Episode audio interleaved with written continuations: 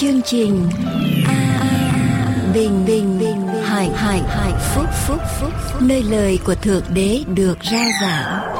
Vì nhân loại sống chẳng phải chỉ nhờ vật chất mà thôi mà còn nhờ mọi lời phán ra từ miệng thượng đế toàn năng.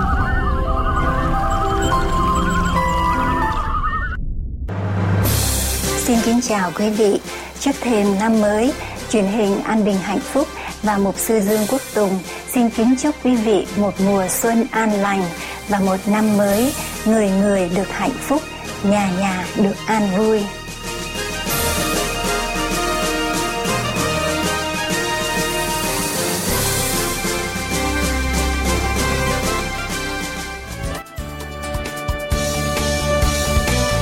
người ơi xuân đã về ngàn hoa xinh vui đón chúa xuân bầu trời xanh én mượn, chào đón chúa xuân sang. Nào cùng nhau hát mừng, chào mùa xuân đã đến bên ta.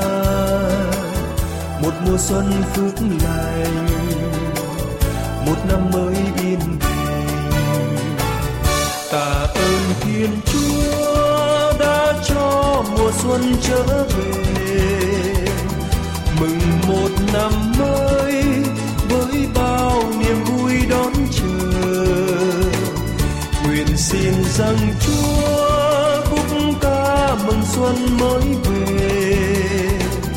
Thành tâm rằng chúa mùa xuân và người người vui chúc mừng. Mừng cho nhau năm mới an khang quên ơn chúa trời là đấng khiến an vui. Nguồn ơn phước chỉ ngài tràn tuôn ra chan chứa muôn nơi. Nguồn ân điển bởi ngài là hạnh phúc muôn nhà mùa xuân kia đã về lòng hân hoan ta đón chúa xuân. Ngàn hoa khoe sắc đồng, chào đón chúa xuân sang. Nguyện xin cho mỗi nhà tình yêu thương của chúa phù che lòng người không oán hận, vì có chúa ngự vào. Cầu xin ơn Chúa dân nước Việt. Bình an hạnh phúc chứa chan tràn muôn nẻo đàng. Nguyện xin Thiên Chúa giúp cho người dân biết ngài. Quỳ bên ngôi Chúa mùa xuân trắng phai. Và tôi xin chúc người niềm hân hoan trong Chúa trên cao. Về ngày bên Chúa trời là lẽ sống của ta. Chân chờ chi hỡi người Giêsu cứu Chúa vẫn khuyên rằng, mời ngài vô cõi lòng. Muôn hạnh phúc muôn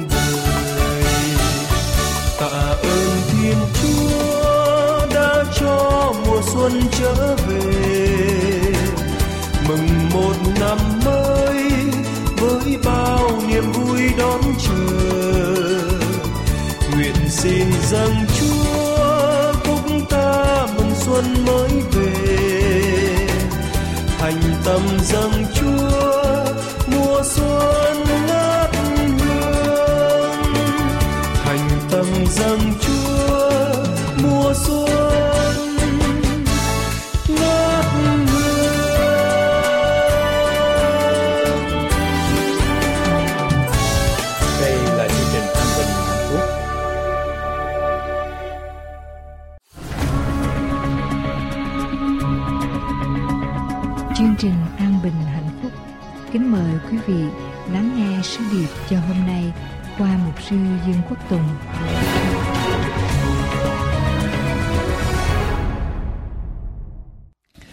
cái lạy Chúa là Đức Chúa Trời toàn năng của chúng con ở trên trời. Chúng con cúi đầu một lần nữa trước mặt Ngài. Này xin Chúa đổ thần của Chúa trên lời của Ngài. Này xin Chúa ban ơn ở trên lời của Chúa, ban quyền năng của Chúa trên lời của Ngài. Để cho chúng con được mạnh mẽ, cho chúng con được sống, được bước đi đẹp lòng Chúa để nhận được ơn phước của Chúa ở trong năm mới này chúng con cảm ơn Ngài. Chúng con cầu nguyện trong danh của Đức Chúa Giêsu là đấng cứu thế. Amen. Năm mới vùng lên, quyết định vùng lên cho năm mới thưa quý vị. Ở trong kinh thánh sách Roma đoạn 13 câu 11 cho đến câu số 14.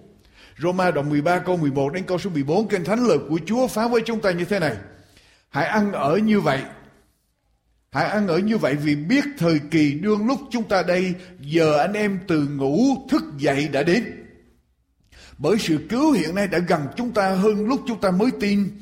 Đêm đã khuya, ngày gần đến, vậy chúng ta hãy lột bỏ những việc tối tăm mà mặc lấy áo giáp sáng láng. Hãy bước đi một cách hẳn hoi như giữa ban ngày, chớ nộp mình vào sự quá độ và say sưa, buông tuồng và bậy bạ rầy rà và ghen ghét nhưng hãy mặc lấy Đức Chúa Giêsu Christ, chớ chăm nom về xác thịt mà làm cho phỉ lòng dục nó quyết định vùng lên cho năm mới một ngày kia nhà bác học Albert Einstein đã một chuyến xe lửa đi xa Ông đang ngồi ở trong cái phòng của mình. Người soát vé, người kiểm soát vé đi tới để kiểm soát vé của từng người một. Người đó đi đến phòng của cái, cái nơi ngồi của Albert Einstein. Nhà bác học Albert Einstein đưa tay vào trong túi để lấy ra cái vé xe lửa của mình. Ông tìm túi này, ông tìm túi kia, ông tìm túi nọ, không có vé. Người kiểm soát vé, quý vị biết nhà bác học Albert Einstein, ông nổi tiếng trên báo chí và ông là người nhìn cái là biết liền đầu tóc như thế nào. Cho nên người kiểm soát vé mới nói rằng thưa nhà bác học tôi biết ông là ai. Tôi tin tưởng ông. Ông không cần quan tâm nữa. Einstein tiếp tục đưa tay vào trong sách của mình để lục để tìm vé. Người kiểm soát vé mới nói rằng thưa bác học Einstein tôi biết ông, ông không cần vé nữa. Chừng vài phút sau, người kiểm soát vé thấy nhà bác học Albert Einstein bây giờ quỳ xuống ở trên hai gối của mình, quỳ xuống ở trên tay của mình, nhìn xuống ở dưới ghế để tìm vé xe lửa.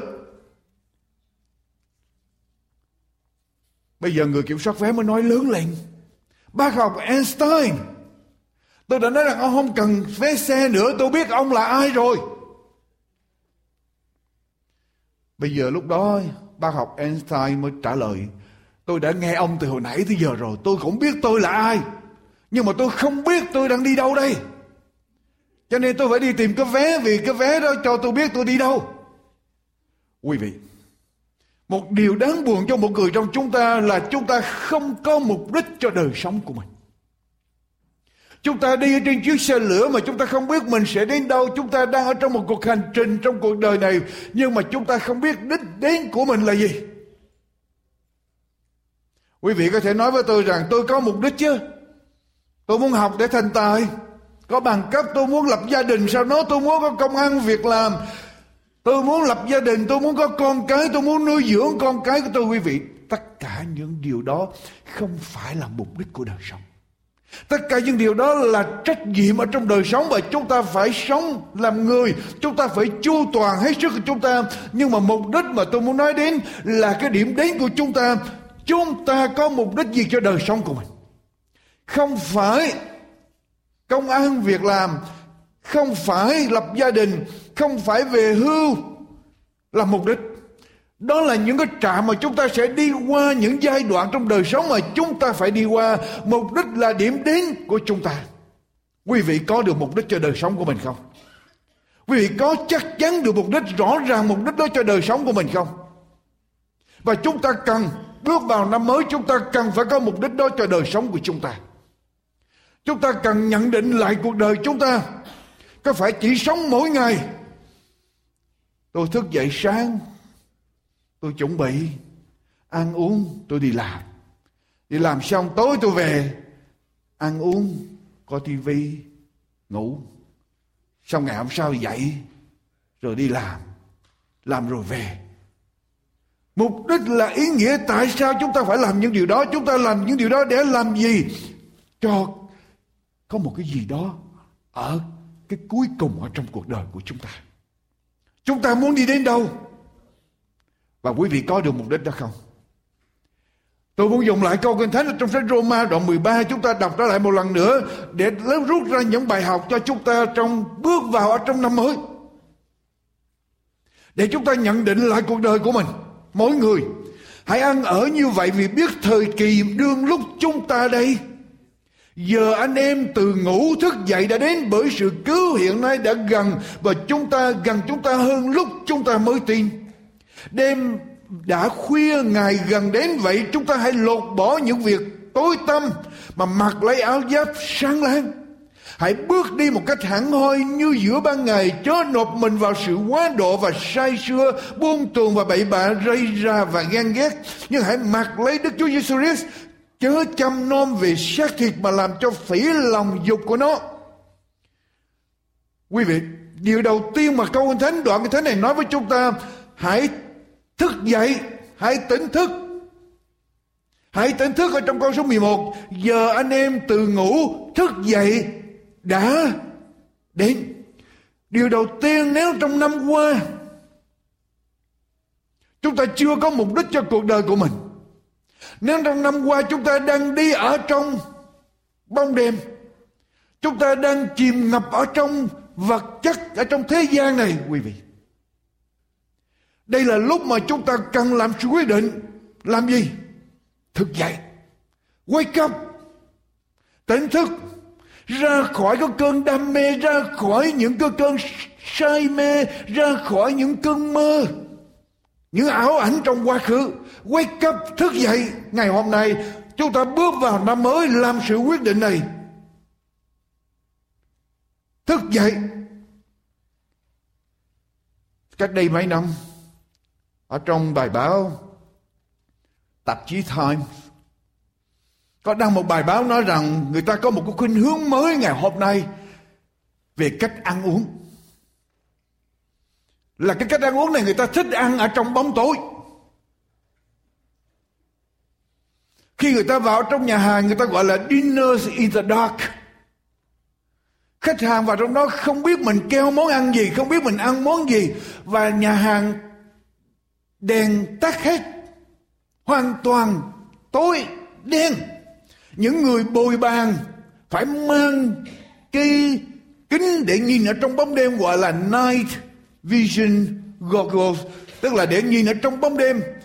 Và những người khách vào ăn bây giờ họ thích ăn ở trong bóng đêm. Lý do là làm gì?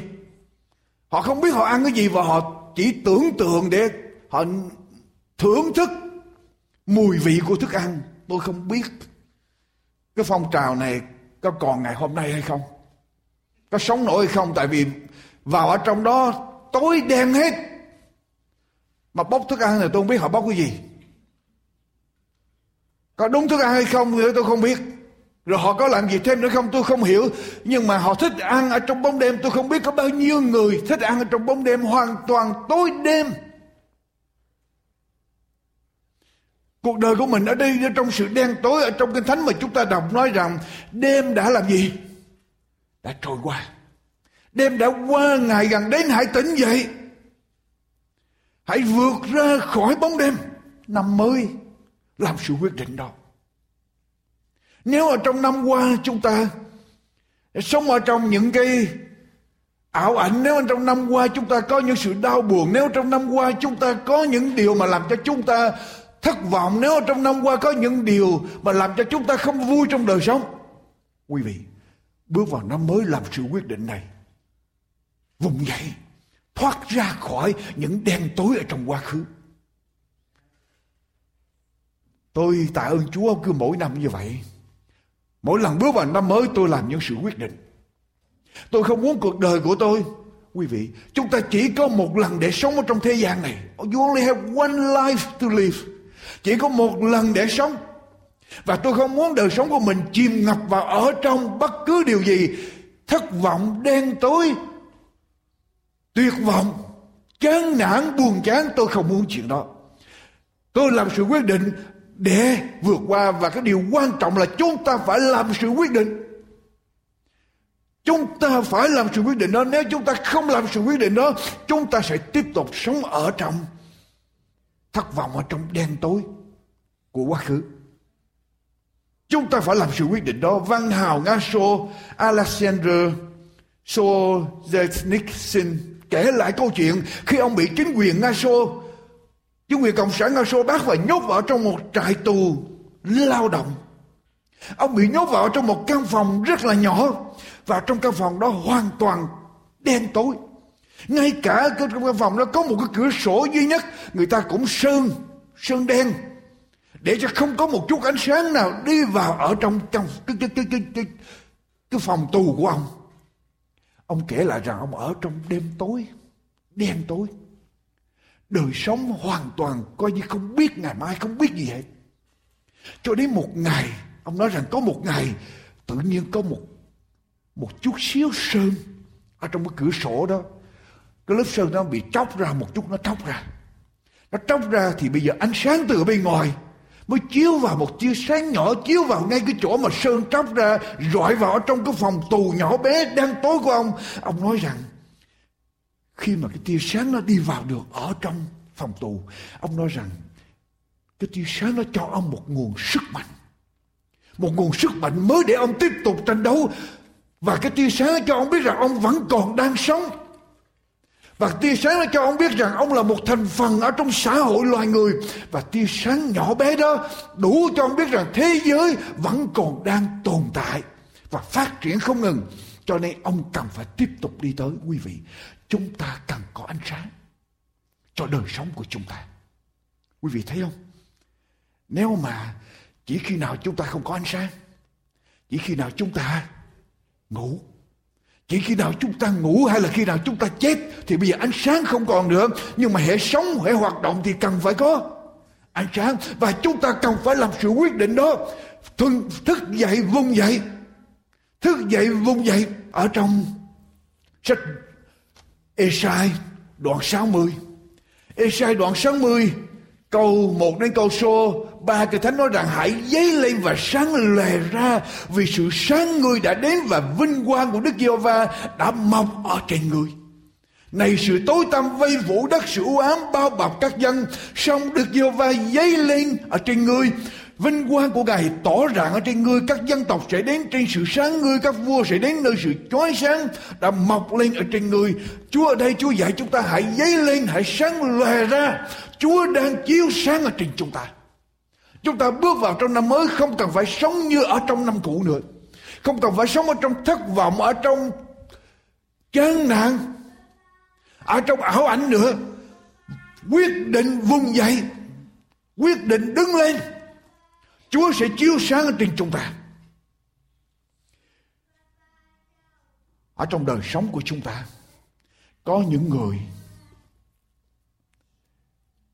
không thể nào sống ở trong bóng đêm được. Tôi nói đến bóng đêm ở trong tâm hồn. Nhưng quý vị biết không, có những người lại muốn sống ở trong bóng đêm. Ai vậy? Ai muốn sống trong bóng đêm? Thưa quý vị, ở trong sách gian động 3 câu 19 đến câu số 20 Đức Chúa Giêsu cho chúng ta biết ai là những người muốn sống ở trong bóng đêm. Giăng đoạn 3 câu 19 cho đến câu số 20 vả sự đoán xét đó là như vậy. Sự sáng đã đến thế gian mà người ta ưa sự tối tăm hơn là sự sáng. Vì sao? Vì sao con người tránh sự sáng? Vì sao con người không muốn đến với sự sáng? Không muốn quyết định để vùng lên đến với sự sáng, thưa quý vị? Tại sao vậy? Tại vì việc làm của họ là xấu xa. Quý vị, quý vị biết ai thường thường hoạt động trong bóng đêm không? Quý vị biết ai hoạt động trong bóng đêm không? Những người làm việc không quang minh chính đại, chính trực. Họ thích ở trong bóng đêm để họ làm. Thường thường khi người ta làm chuyện sai, người ta làm ở trong bóng đêm. Và sự đoán xét là như vậy, sự sáng đã đi thế gian. Và người ta ưa sự tối tăm hơn là sự sáng vì việc làm của họ là xấu xa. Bởi vì phàm ai làm ác thì ghét sự sáng và không đến cùng. Sự sáng e rằng công việc của mình phải trách móc chăng? Nhưng kẻ nào làm theo lẽ thật thì sẽ đến cùng sự sáng quý vị. Sư đồ Phaolô trong sách Roma nói với chúng ta rằng chúng ta là con cái của sự sự sáng. Đêm đã qua rồi. Ngày gần đến, ngày mà Chúa ta lâm gần đến, chúng ta cần phải quyết định thức dậy, vùng dậy, đứng lên. Ra khỏi bóng tối đi đến với là sự sáng. Ở trong đời sống của chúng ta, đến với là ánh sáng của thiên đàng. Những người làm điều ác, làm điều bậy, thì họ sẽ tránh ánh sáng, họ không muốn vùng lên. Nhưng mà chúng ta là con cái của sự sáng, chúng ta cần phải vùng lên. Và quý vị biết không? Có những người họ muốn sống trong bóng đêm tại vì họ làm điều 7 Nhưng mà có những người ở trong bóng đêm mà không biết rằng mình ở trong bóng đêm. Đi ở trong bóng đêm mà không biết rằng mình đi trong bóng đêm. Quý vị biết có ai vậy không? Có ai đi trong bóng đêm mà biết không biết rằng mình ở trong bóng đêm không? Sách Roma, uh, sách sách Matthew đoạn 6 câu 23 đến câu 20 câu 22 đến câu 23. Sách Roma đoạn uh, sách Matthew đoạn 6 câu 23 câu 22 đến câu 23. Đoạn 6 câu 22 cái câu 23 của sách Matthew Con mắt là đèn của thân thể, Nếu mắt ngươi sáng sủa Thì cả thân thể ngươi sẽ được Sáng láng. Nhưng nếu mắt ngươi như thế nào Xấu Thì cả thân thể sẽ Tối tâm Vậy nếu sự sáng láng ở trong ngươi Chỉ là tối tâm Thì sự tối tâm này sẽ lớn Biết là dường nào. Con mắt là ánh sáng của là ngọn đèn của thân thể. Con mắt mà sáng con mắt sáng ở trong kinh thánh nói tên Luca đoạn 11 quý vị đọc sẽ thấy. Con mắt sáng là con mắt thấy được như là Chúa nhìn thấy. Con mắt thuộc thuộc linh. Con mắt thấy được sự thật ở trong đời sống, thấy được cái gì tạm bợ, thấy được cái gì đời đời. Đó là con mắt sáng. Còn con mắt mà sống mà không thấy được cái gì tạm bợ, cái gì đời đời còn mắt thuộc linh, thì những người đó chỉ chạy theo vật chất, thì những người đó kinh thánh gọi như thế nào? Ở trong sự tối tối tăm, mà họ không biết sự tối tăm đó. Quý vị biết những người sống ở trong tối tăm. Mà không biết mình ở trong tối tăm, mà vẫn nghĩ rằng mình đi ở trong sự sáng. Những người đó rất là rất là đau đớn ở trong đời sống. Tại vì họ không biết rằng họ đi ở trong bóng đêm. Họ cần phải có điều gì đó, điều gì đó để giúp họ thấy rằng họ đang sống ở trong bóng đêm mở mắt cho họ thấy được. Và quý vị biết không Chúa nói trong sách à, Khải Quyền đoạn 3 cái cách để mở mắt. Cái cách để mở mắt những người mà đi ở trong bóng đêm mà không biết rằng mình đi trong bóng đêm. Làm sao để mở mắt họ để họ quyết định vượt ra khỏi bóng đêm đến với lại ánh sáng? Khải quyền đoạn 3 câu số 15 Khải quyền đoạn 3 câu thứ 15 trở đi, Khải quyền đoạn 3 câu thứ 15 trở đi, Revelation chapter 3 verse 15 to 18. Đoạn 3 câu thứ 15 đến câu thứ 18 Ta biết công việc của ngươi Ngươi không lạnh cũng không nóng. Ước gì ngươi lạnh hoặc nóng thì hay. Vậy thì ngươi hâm hẩm không nóng cũng không lạnh Nên ta sẽ nhả ngươi ra khỏi miệng ta.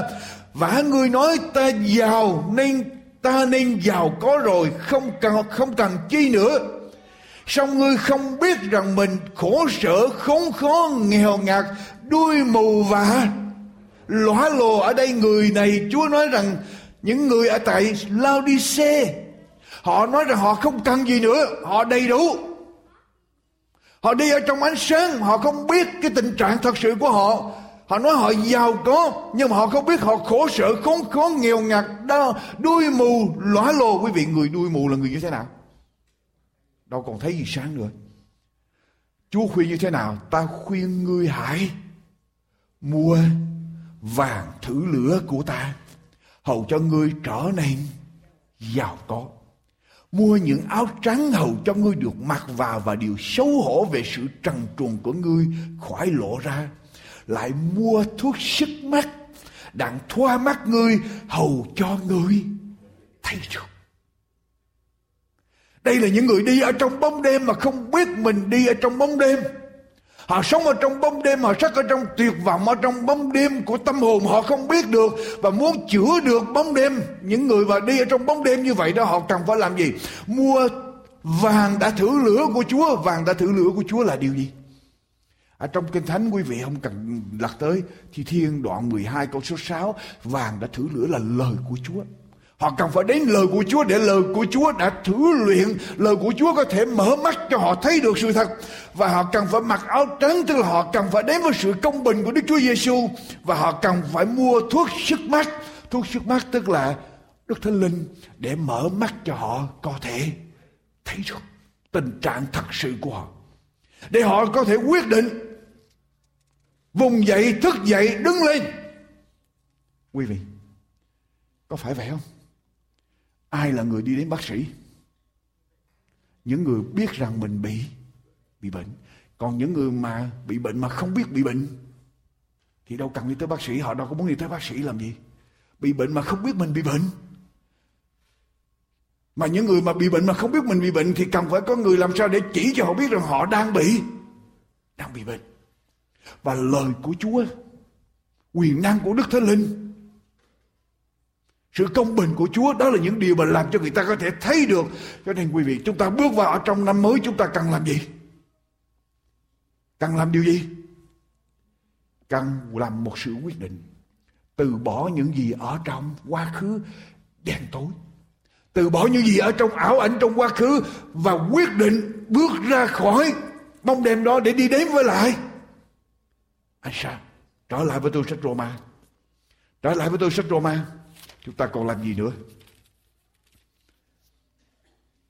Đoạn 11 Đoạn 13 câu thứ 11 Hãy ăn ở như vậy vì biết thời kỳ đương lúc chúng ta đây, Giờ anh em từ ngủ thức dậy đã đến.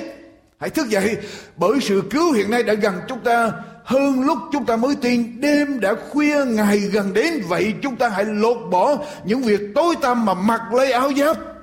Sáng láng, câu số 13 Bước thứ hai chúng ta, Điều thứ hai chúng ta cần làm thì thứ nhất là thức dậy, bỏ bóng đêm, đi đến với lại ánh sáng.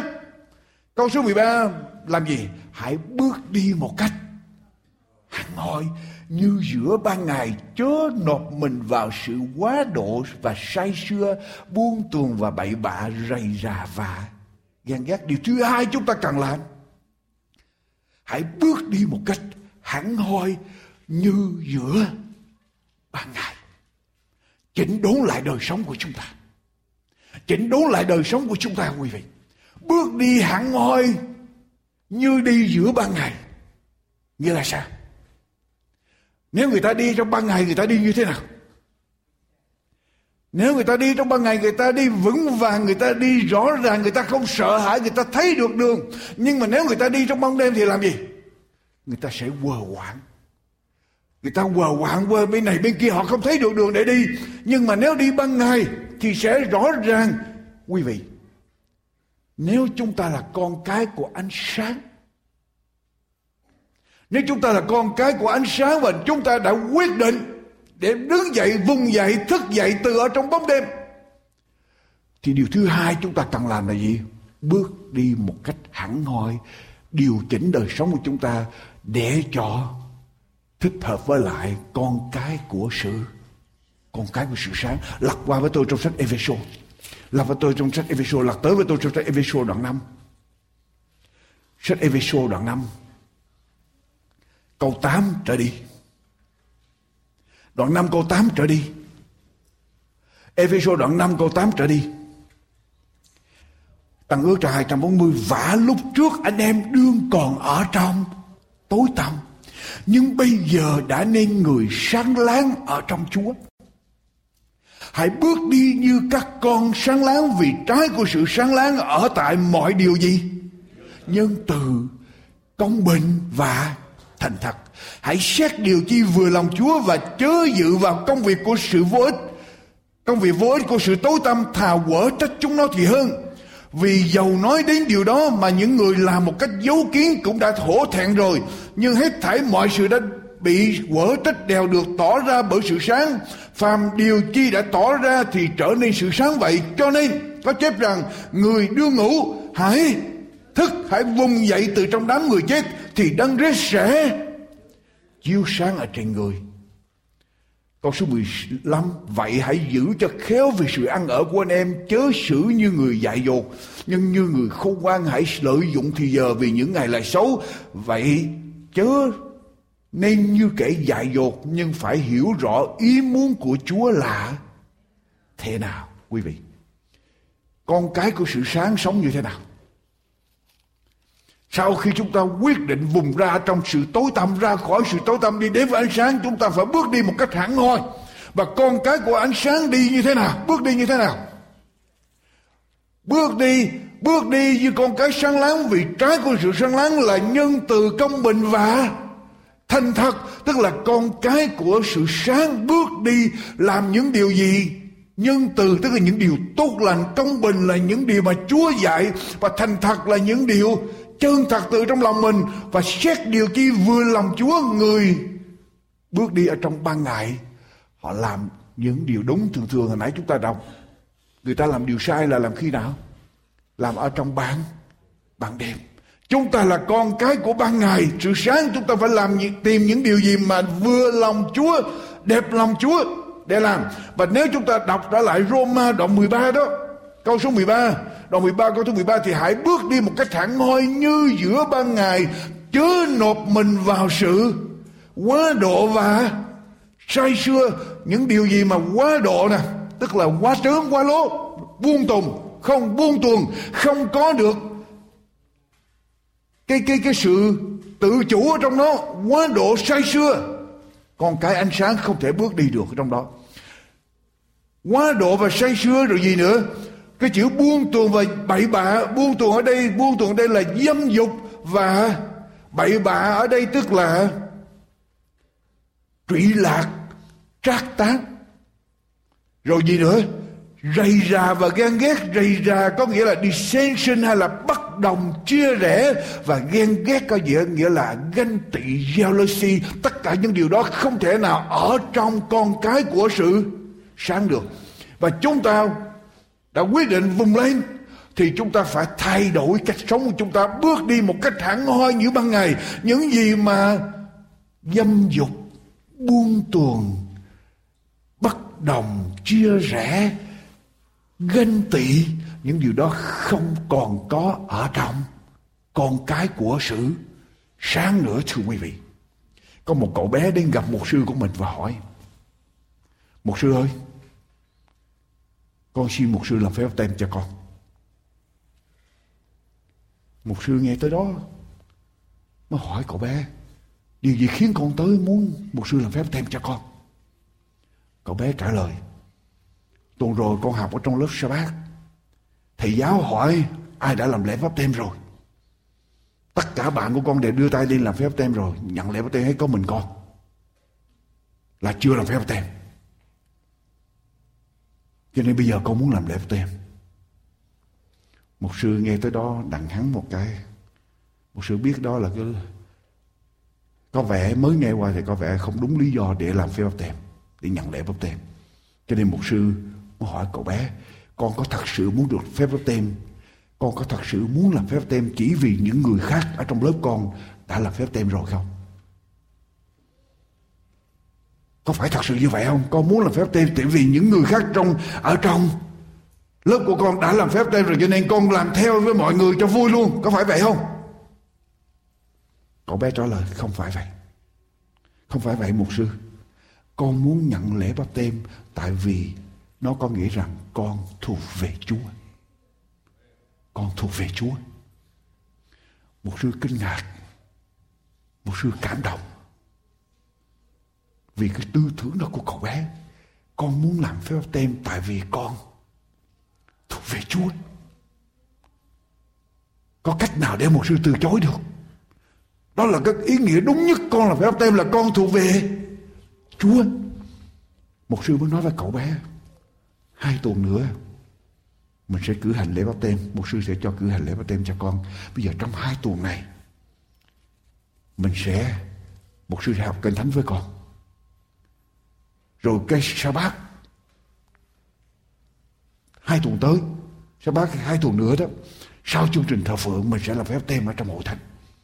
Cậu bé nghe tới đó cậu bé quan tâm. Hơi khẩn trở lại với cậu bé mà hỏi một sư như vậy là con phải làm phép báp tem ở trước mặt của cả hội thánh phải không? Một sư, một sư có thể cho người anh họ của con làm phép báp tem cho con mà làm phép báp tem ở ngoài sông ở ngoài thành phố được không? Ra ngoài sông làm được không? Một sư ngạc nhiên mà hỏi cậu bé, con lấy đâu ra cái tư tưởng kỳ lạ vậy? Tại sao lại cho người anh họ của con làm phép tem mà ra ngoài sông, ở ngoài kia làm phép tem, mà con làm trước hậu thánh? Cậu bé trả lời dạ tại vì Đức Chúa Giêsu được người anh họ của Đức Chúa Giêsu là giang bắp tiết làm phép tem, mà làm phép tem ở sông Giô Đanh thành ra con làm theo. Theo gương Đức Chúa Giêsu một sư lúc đó khưng lại cái mà cậu bé nói đúng, có phải Đức Chúa Giêsu được anh họ là Giăng Báp Tít là phép tem mà là phép tem ngồi sông không? Cho nên một sư khựng lại. Một sư nói, đúng rồi, nhưng nhưng mà nếu mà anh họ con làm phép tem cho con, mà làm ngồi sông thì làm sao hội thánh biết được để hội thánh công nhận cái điều đó? Nhận ra biết rằng con đã làm phép tem cậu bé bây giờ mới suy nghĩ. Cậu bé suy nghĩ xong, cậu bé mới nói làm sao để hội thánh biết rằng con đã làm phép tem? Hội thánh nhìn đời sống của con. Đời sống của con có sự đổi mới. Được đổi mới ở trong chúa. Thì hội thánh sẽ thấy để biết con đã làm phép tem. Một sư nghe tới đó, một sư bàng hoàng. Đây không phải là con nít, mà đó đúng là tư tưởng của người trưởng thành ở trong Chúa. Một con người thuộc thuộc lên quý vị, chúng ta là con cái của sự sáng. Chúng ta đã quyết định vùng lên ra khỏi đêm tối để đẩy vào ánh sáng. Nhưng mà cách chúng ta bước đi, cách